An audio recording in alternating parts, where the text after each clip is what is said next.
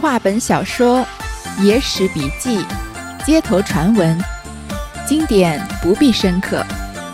欢迎收听三弦儿的三言二拍，我们一起听听故事，聊聊人生。继续说沈小霞相会《出师表》的故事。上一回啊，我们说到杨顺和陆凯。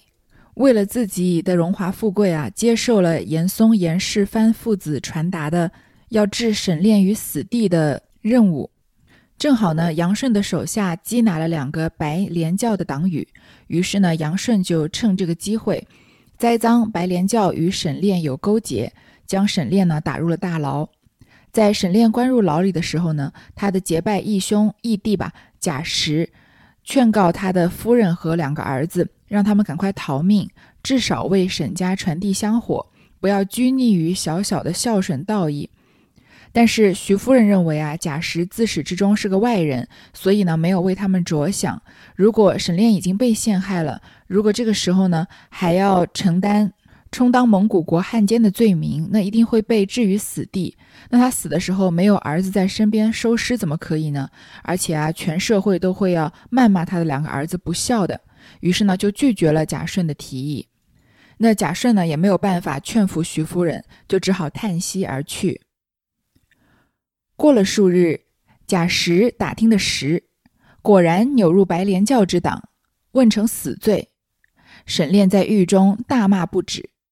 杨顺自知理亏，只恐临时处决，怕他在众人面前毒骂不好看相，欲先问狱官，择取病状。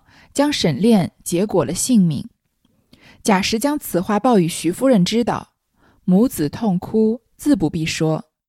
又亏贾石多有实熟人情，买出尸首，嘱咐狱卒：若官府要消事时，把个假的答应，却瞒着沈衮兄弟，私下被关圣炼，埋于细地。势必方才向沈滚说道。尊大人遗体已得保全，直待视频之后，方好指点与你知道。今犹未可泄露。沈滚兄弟感谢不已。贾石又苦口劝他弟兄二人逃走。沈滚道：“即知久战叔叔高居，心上不安，乃家母之意，欲待是非稍定，搬回灵柩，以此迟延不决。”贾石怒道。我贾某生平为人谋而尽忠，今日之言全是为你家门户，岂因久占住房，说发你们起身之礼？既嫂嫂老夫人之意已定，我亦不敢相强。但我有一小事，寄欲远出，有一年半载不回，你母子自小心安住便了。去着壁上贴着有前后出师表各一张，乃是沈炼亲笔楷书。贾石道：“这两幅字可接来送我，一路上做个纪念。他日相逢，以此为信。”沈衮就接下二纸，双手折叠，递与贾石。贾石藏于袖中，流泪而别。原来贾石算定杨陆二贼涉心不善，虽然杀了沈炼，未肯甘休，自己与沈炼相后，必然累及。所以预先逃走，在河南地方宗族家犬宗族家全时居住，不在话下。过了几天呢，贾石打探消息，果然沈炼啊被陷害是白莲教的党羽，而且治了他死罪。沈炼在狱中啊就大骂不止，因为沈炼这个人是当过官的，又有正义感，又有文化，所以他骂人啊特别的切中要害，可以比照像鲁迅那样本身是手无缚鸡之力的文人。但是奸佞小人啊，都怕他。那杨顺呢，也自知理亏，理亏。他是一个好大喜功的人，就是既要做伤天害理的事情，又想要得到一世功名。所以呢，他很怕，如果他把沈炼啊在众人面前处决，沈炼众最后会说出什么话来，对他非常的不利。于是呢，就草菅人命，在狱里啊私自的把沈炼给处决了。这个为了正义忠言直谏的沈炼啊，就草草的在狱里被杨顺结束了生命。而杨顺和陆凯这样的奸佞小人呢，不仅啊得到了升官发财，而且啊全家全族的人都因为他们收到了硬币，可谓是一人得道鸡犬升天了。这就是这一卷故事开头说的“忠臣翻受奸臣志，肮脏英雄泪满襟”了。虽然读到这里啊，我们都很愤怒，但是这首诗还没完嘛。休解受慢头簪，从来日月起长阴。青天朗日啊，不会一直被乌云所遮盖，正义啊，终然有昭显的一天。贾石呢，将沈炼身亡的消息告诉徐夫人，母子痛哭，当然是伤心欲绝了。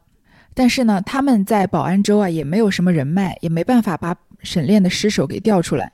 幸亏贾石呢，还是个有点人脉的人，他就找了熟人买出沈炼的尸首。而且呢，让官府的这个官员啊，找了一个别人的尸首，说如果要公然示众的话，就拿个假的尸首答应，充假装是沈炼。接着呢，他瞒着沈滚兄弟俩啊，自己买了棺材，厚葬了沈炼，把他埋在一个比较秘密的地方。事后才跟沈滚说，说我已经把你尊大人的遗体保全了，等到事情平息之后呢，我再告诉你他葬在哪里，免得啊节外生枝。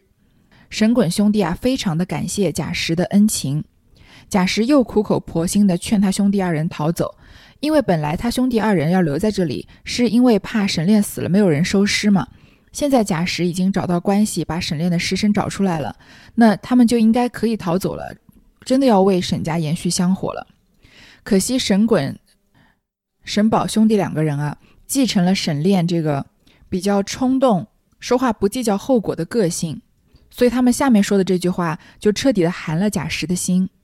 他说啊，我们知道我们一直占着叔叔的住所住，心上也很不安。你呢想赶我们走啊，我们也没有什么好说的。但是呢，是家母不让我们走，希望我们留在这里，等是非啊稍稍平定一些，再把父亲的灵柩啊运回京都，所以才一直犹豫不决的。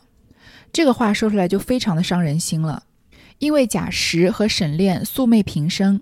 他完全是因为仰仗沈炼的刚正不阿，所以和他结拜成义兄弟，而且啊，甚至把自己的房子住所都挪出来给沈家人居住。在沈炼受陷害以后呢，东奔西走的人是贾石，他把沈炼的尸体想方设法调换出来，还私自厚葬了他，而且呢，为了沈家宗族的延续出发，苦口婆心地劝许夫人和沈氏两个兄弟赶快逃走。可以说是鞍前马后，每一件事情都是从沈炼和沈家的利益为出发点着想的。但是沈滚这里呢，因为他跟他母亲前面说啊，贾叔叔虽然相厚，终是个外人，也有关系。而且他误解了贾石的意思，以为啊贾石是说，那我现在义兄都死了，你们这一家人再占着我的房子也不是办法，我也该把我的房子要回来了。所以他虽然嘴上说的话很礼貌，但是他表达的意思啊是非常伤人心的。我们异地而处啊，如果自己是贾石的话，也一定会为这句话彻底的寒了心。那贾石呢，也毕竟是个普通人，听了这句话就生气大怒了，说啊，我一生啊都为人谋而尽忠，我也是希望像做一个像沈炼这样的人，为了正义而做正确的事情。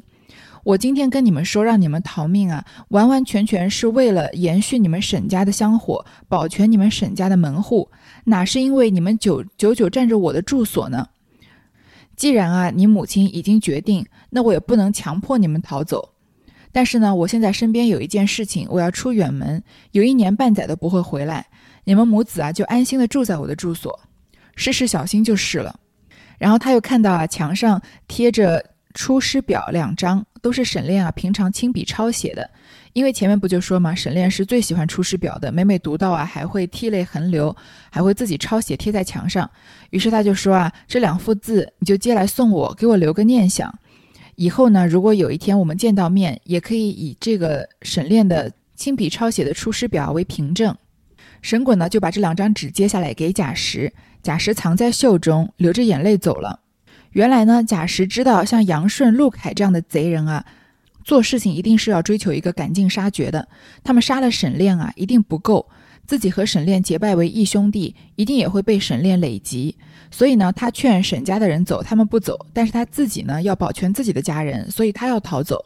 于是呢，他就从保定州啊逃到了河南河南那里，家里的远房亲戚那里居住，不在话下。所以贾石呢和沈炼的两个儿子就因为一些误会而不欢而散了。不知道各位有没有像贾石这样被身边很亲近的人说过很过分的话而伤了心？当然，这个故事里面是神滚兄弟两个人啊以小人之心度君子之腹了。贾石明明是为他们好，他们却以为啊贾石是因为不想再把自己的房子借给他们住的原因，所以赶他们走。这件事情呢是他们的错。但是我们在现实生活中啊，即使再亲密的关系，也有争吵争吵的时候，而且有争吵一定是因为有分歧嘛，有问题，而且吵架的时候说不出好话，有的时候啊，一些性格冲动的人就会说出一些很伤人的话。那么有时候呢，很亲密的关系就因为一两句很伤人的话而疏远了，甚至结束了，然后受伤害的那一方呢，就永远因为这一两句话而耿耿于怀，觉得再也没有办法回到原先那样。良好的关系或者亲密的关系，其实我觉得啊，如果我们对自己的要求稍微高一点的话，当然不是强求啊，因为我认为快乐是最重要的嘛。但是就我个人来说，我觉得如果你足够了解你那个亲密的伙伴，不管是亲人还是爱人还是朋友，你其实可以知道他说出这句很伤人、很令人寒心的话，是因为他在气头上说出了过于冲动的话，还是他本身真的是这么认为。我这里只是说争吵的时候啊，当然如果动手那就是另外一个说法了，伤害别人的人身安全就是违反法律的事情了嘛，那我们就不往那个方向说。大多数时候动手的时候还是少，还是吵架的时候机会比较多。我是认为啊，吵架的时候有些人会丧失理智，过于生气的时候说出言不由衷的话，这样言不由衷的话可能会特别伤人。那谁吵架的时候目的都是要吵赢嘛？所以这个情绪越来越堆叠上去啊，两个人讲的话就会越来越伤人，一直到其中一方讲出了一句无法挽回的话为止。但是我认为啊，如果我们长时间的守着一个场景或者一个人说过的一句话，而一直耿耿于怀啊，那其实自己也不会特别快乐。有的时候我们自己心里面深处知道，那个人当场说出的那句话，并不是他真正的想法，只是因为吵架的时候面红耳赤脱口而出，或者有的时候啊说话的时候得意忘形。忘记了顾及别人的感受，那如果我们因为对方一时冲动说出来的话、做出来的事，而一直守着这一件伤心的事情，一直反复的回味那个令人伤心的场景，而放弃了一段本来很亲密的关系，那不管是我们还是对方啊，其实都是很大的损失。所以我觉得有时候有容人之量，或者说看破这个事情的表面，去理解它的本身，而去原谅对方，这是对人性更高的要求吧。当然，我也不是说要做圣母，什么事情都要原谅。就我个人而言啊，在我自己这个不长不短的一生里面，结束过友谊的关系，也结束过爱情的关系。但呢，这都是因为道不同不相为谋的原因，倒从来没有过因为跟某些人大吵一架，互相说出了寒心的话而结束一段关系，不管是友情还是爱情了。在我自己的心里啊，有一个圈子，这个圈子里面的人呢，因为我知道他们是什么样的人。我了解他们的个性，所以如果他们说出很伤人的话，或者做出很让人寒心的事，我会很难过。也许我们会冷战一段时间，但是冷静下来以后呢，不管是对方主动来道歉，还是我主动去跟对方说，我们都会说得很清楚，就是你这样说话或者你做的这件事情啊，让我非常的难过。但我相信这不是你的本意，这是当时的场景啊，当时的情绪啊，一起共同作用下的结果。所以，如果你愿意跟我道歉呢，我也愿意原谅你。或者有的时候，也许对方是长辈，他不可能真的来跟你道歉，但是我在心里呢也会原谅他，因为我希望呢和我有非常亲密关系的人，在我有一天如果也因为场景、因为情绪、因为某一个事件突然哪一根弦断了，说了自己不该说的话，或者做了自己不该做的事情的时候，也能得到这样的原谅。因为再怎么亲密的关系啊，不管是父母和子女，还是丈夫和妻子。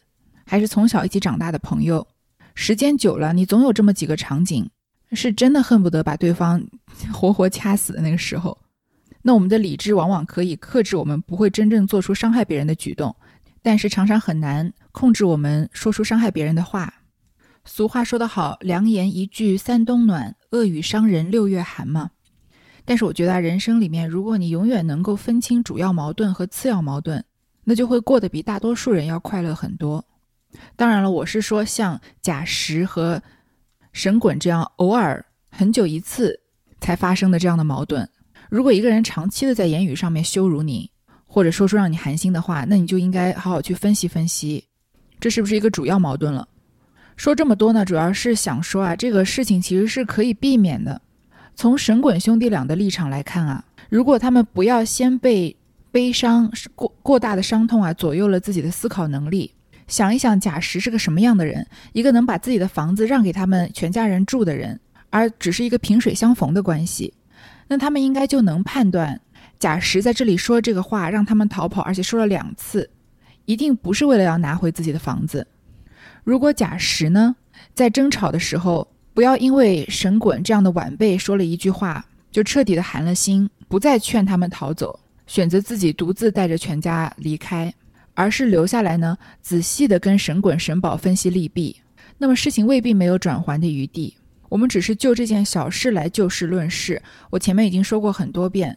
我们不应该对好人有过高的苛责。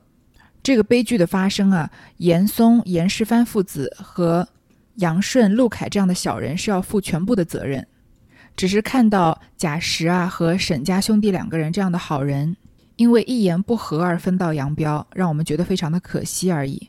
那在我们平常的生活中呢，稍微的有一点这个阿 Q 的精神，把快乐的事情放大一点，把争吵和。气氛这样的场景啊，看得淡一点，能透过事情的表象啊看到本质，而去选择原谅别人，有的时候啊就会放过我们自己，也会让自己更快乐一些。却说陆凯见刑部副本有了圣旨，便于狱中取出严浩、杨应奎斩弃，并要割沈炼之首，一同消失。谁知沈炼真尸已被贾石买去了，官府也哪里辨验得出？不在话下。陆凯拿到刑部正式的文书，有了圣旨之后呢，就要正式的行刑，斩杀严浩和杨应奎这两个真的白莲教教徒，而且呢，要把沈炼的头割下来，在城门外示众。但是我们都知道，沈炼的尸体已经被假石搞出来，已经厚葬了嘛，所以呢，也辨不出这个尸体本身是沈炼的还是不是，肯定是遭到了毁坏，所以啊，就不在话下。再说杨顺看见止于应子，心中不满。便向陆凯说道：“当初严东楼许我事成之日，以侯伯爵相酬，今日失言，不知何故。”陆凯沉思半晌，答道：“沈炼是严家紧对头，今只诛其身，不曾波及其子，斩草不除根，萌芽复发，相国不足我们之意，想在于此。”杨顺道。若如此，何难之有？如今再上个本，说沈炼虽诛，其子亦宜知情，还该作罪，抄没家私，恕国法可申，人心之惧。再访他同舍草人的几个狂徒，并借屋与他住的，一齐拿来治罪，出了严家父子之气。那时却将前言取赏，看他有何推脱。陆凯道。此计大妙，事不宜迟。趁他家属在此，一网而尽，岂不快哉？只怕他儿子知风逃避，却又费力。杨顺道：“高见甚明。”一面写表声奏朝廷，一面再写禀贴到严府知会，自述孝顺之意；一面预先行排保安州知州，着用心看守犯属，勿容逃逸。只等旨意批下，便去行事。诗曰：“破巢完卵从来少，削草除根是豁然。可惜忠良遭屈死，又将家属昧当权。”这当时严世蕃许的杨顺是什么？说啊，若能除却这心腹之患，当以侯伯世爵相酬。什么叫世爵呢？就是你子子孙孙都能承袭的爵位。也就是说，杨顺、陆凯做了这件事情啊，他们后世历代的子孙都可以得到庇佑，荣华富贵啊，享之不尽了。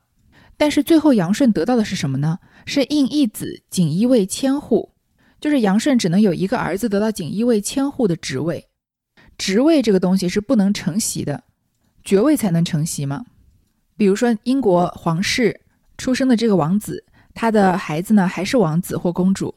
但你总不能说一个上市公司的 CEO 辞职了以后由他的儿子来接任这个 CEO 吧？除非这公司是他家开的，对吧？那又是承袭了，不是承袭职位了，是承袭所谓的爵位吧。所以杨顺他其实虽然得到了荣华富贵啊，但是他没有真正得到严世蕃之前许给他的爵位。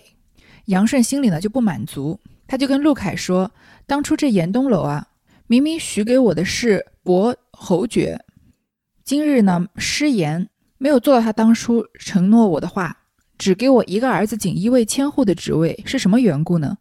这个严东楼就是严世蕃的号。陆凯想了半天啊，就揣摩他们父子俩的意思。就说啊，一定是因为我们只搞倒了沈炼，但是呢，没有杀他全家，斩草不除根。以后啊，沈炼的两个儿子来报仇，他们还是有心腹之患。我们没有把这个任务完成的尽善尽美，所以呢，他才没有许我们这个伯爵的位置。杨顺就想啊，那这有什么难的？我们就再上一个本，参给皇上，说虽然沈炼死了，但是呢，他的两个儿子也知情。应该也治他们的罪，而且抄没沈家的家私，才能伸张正义，才能让其他的人啊知道惧怕。不仅仅要杀了他全家，而且跟他关系交好的，比如说啊和他一起设草人的那几个狂徒，那都是普通村民啊。还有把屋子借给他住的，因为杨顺和陆凯来就是要搞沈炼嘛，所以他们已经把跟沈炼有关系的人啊调查了个清清楚楚。这不仅要诛杀沈炼的全家。连他身边的朋友都要被波及，完完全全跟贾石预料的一样。那陆凯跟杨顺本来就是沆瀣一气的人嘛，就说啊，这真是个好办法。但是呢，又怕他儿子知道，听到风声先跑了。于是呢，一面写奏本给朝廷，一面啊跟这个地方的知府提前通知好，让他们好好看守这个沈炼的儿子和他的夫人，不能让他们逃跑。只要等到旨意一下，就去抓捕他们。然后呢，冯梦龙写了这样一首诗：“破巢完卵从来少。”有一句成语叫“破巢之下焉有完卵”嘛。这个字面意思啊，是鸟巢都已经倾覆了，那鸟蛋呢，一定一个个都会破掉了。用来比喻啊，一个人遭遇了祸事，全家的老少都不能幸免。削草除根是豁然，这就是这句话的反面意思，就是斩草一定会要除根的，不然呢，草又会长起来。可惜忠良遭屈死，这个忠良说的就是沈炼。沈炼已经受了冤屈而丧命了，又将家属妹当权。这杨顺和陆凯这样的小人啊，还要杀了沈炼的儿子，来向严嵩、严世蕃父子谄媚，获得更大的荣华富贵。再过数日，圣旨下了，州里奉着县牌，差人来拿沈炼家属，并查平素往来住人姓名，一一挨拿。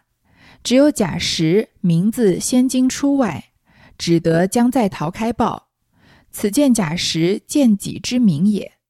时人有诗赞云：“意气能如贾石兮，全身远避更知己。任他罗网空中布，真奈先秦天外飞。”又过了几天啊，圣旨下来了。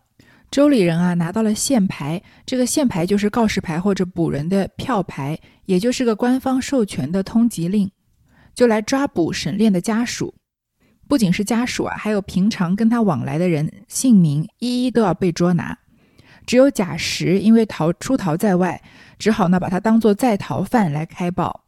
这就是贾石的见己之明，见己之明也就是先见之明，因为这个结果跟贾石预判的一模一样。那下面这首诗前两句就很好说了，就说义气能如贾石兮，像贾石这样有义气的人已经很少了。而且呢，他不仅有义气，他还有智慧。他知道啊这个事情要发生，所以呢，他全身而退，先跑了。任他罗网空中布，不管杨顺、陆凯这样的小人是怎么样的紧锣密鼓的织网，要将沈炼身边所有的人一网打尽啊！真奈先秦天外飞，也奈何不得贾石这样有先见之明的人。就好像仙禽，像仙鸟一样，能飞在天外，不受他这个紧锣密鼓的大网的捕获。却说杨顺见拿到神衮、神宝，亲自居问，要他招城买卤食祭。二审高声叫屈，哪里肯招？那杨总督严刑拷打，打得体无完肤。沈衮、沈宝熬练不过，双双死于帐下。可怜少年公子，都入枉死城中。其同时拿到犯人，都做个同谋之罪。累死者何止数十人？幼子沈志尚在襁褓，免罪随着母徐氏，另徙在云州籍边，不许在保安居住。陆凯又与杨顺商议道：“沈炼长子沈香是绍兴有名秀才，他识得地，必然嫌恨于我辈，不若一并除之，永绝后患。亦要相国知我用心。”杨顺一言。便行文书到浙江，把作钦犯，严提沈香来问罪。又吩咐心腹经历金少，择取有才干的差人，祭文前去，嘱他中途四变，变行谋害，就所在地方讨个病状回缴。事成之日，差人重赏。金少许他见本抄签，金少领了台旨，急急而回。着意的选两名积年干事的公差，无过是张谦、李万。金少唤他到司衙，赏了他酒饭，取出私财二十两相赠。张谦、李万道：“小人安敢无功受赐？”金少道：“这银两不是我送你的，是杨总督杨爷赏你的，教你祭文到绍兴去拿沈香，一路不要放松他。”需要如此如此，这般这般，回来还有重赏。若是怠慢，总督老爷衙门不是取笑的。你两个自去回话。张谦、李万道：“莫说总督老爷君旨，就是老爷吩咐，小人怎敢有违？”收了银两，谢了金经历，在本府领下公文，急忙上路往南进发。这杨顺啊，捉拿到了沈炼的两个儿子沈衮和沈宝，就亲自激问他们，又是一通屈打屈打成招，要他们啊招了自己通敌叛国的罪名。这沈滚、沈宝兄弟呢，怎么可能愿意招呢？但是啊，杨总督严刑拷打，一直折磨他们，最后他们也没招。但是呢，他们身体熬不过，双双啊死于帐下。可怜两个少年公子啊，都枉死城中。除了沈炼的两个儿子呢，其他平常跟沈炼交好的人都被缉拿，做了个同谋之罪，被连累致死的人啊，何止数十人。这幼子沈志因为还是个襁褓里的婴儿，所以呢就免罪，随着他的母亲云氏啊，被发配到云州籍边。明朝时候的云州啊，就是今天的云南省。那云南呢，现在已经是一个著名的旅旅游景区，山水风光非常美。连带的旅游产业也非常的发达，但是在明朝的时候呢，它只是边境的一个苦寒之地。那从关外再被发配到云南，日子就要过得更苦了。这陆凯和杨顺啊，做到这一步还不罢休，因为沈炼还有一个长子，他没有随着沈炼一家人去保定州嘛，说他在绍兴是有名的秀才，以后啊，他要是考中了什么功名，一定啊会对我们含怀恨在心。如果我们不把这个沈炼的长子沈香一起除掉，永绝后患啊！那埋下了一个种子，一定是日后是个心病。不如我们就把他也除掉，这样呢，也能让严嵩父子知道我们对他是有多么的忠心。这两个人真的是坏到骨子里了。于是杨顺呢，就寄文书到浙江，把这个沈香当做钦犯，要提他来问罪，又吩咐他身边的心腹叫金少的。这个金少的官职呢是锦衣卫经历，我们前面已经说过了，经历是个锦衣卫比较小的官职。沈炼一开始也是做的这样官职，然后呢带着有才干的差人，带着文书前去缉拿，但是也不是这么简单，要把他从邵州这个缉拿到保安州的路途上，就找个方法把这个沈香给杀了，到时候呢就找个借口说什么山贼啊、绑匪啊，把他给害死了也可以的。这个上梁不正下梁歪嘛，杨顺、陆凯就许了这个金少，如果事成之后啊，一定让他越级升职，也许许给他的荣华富贵。金少领了旨呢，急急而回。这个急急三点水加上一个以急的急，有一个成语叫急急营营，就是形容人啊急切的求取功名的样子。那个这个急急呢，就是非常的急切的意思。这个金少呢，得到这个好差事，非常急切的。要把它办成，于是呢，也找了两个得力的公差，叫张谦和李万的，其实就是张三李四两个无名小卒的意思嘛。把他们换到衙门里面，赏了他们酒饭，取了他们二十两银子。你看，这个严嵩、严世蕃许给杨顺、陆凯是伯爵、公爵的职务，世世代代可以承袭。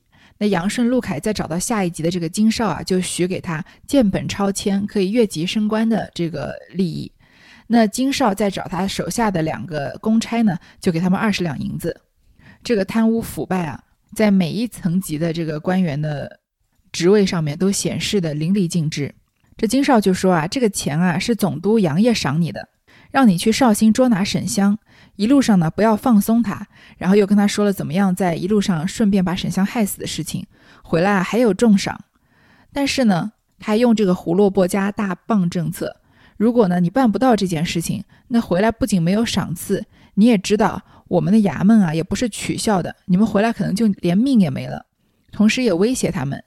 那张骞、李万就说啊，不要说是总督杨顺杨老爷君旨了，就算是你吩咐啊，我们也不敢违抗的。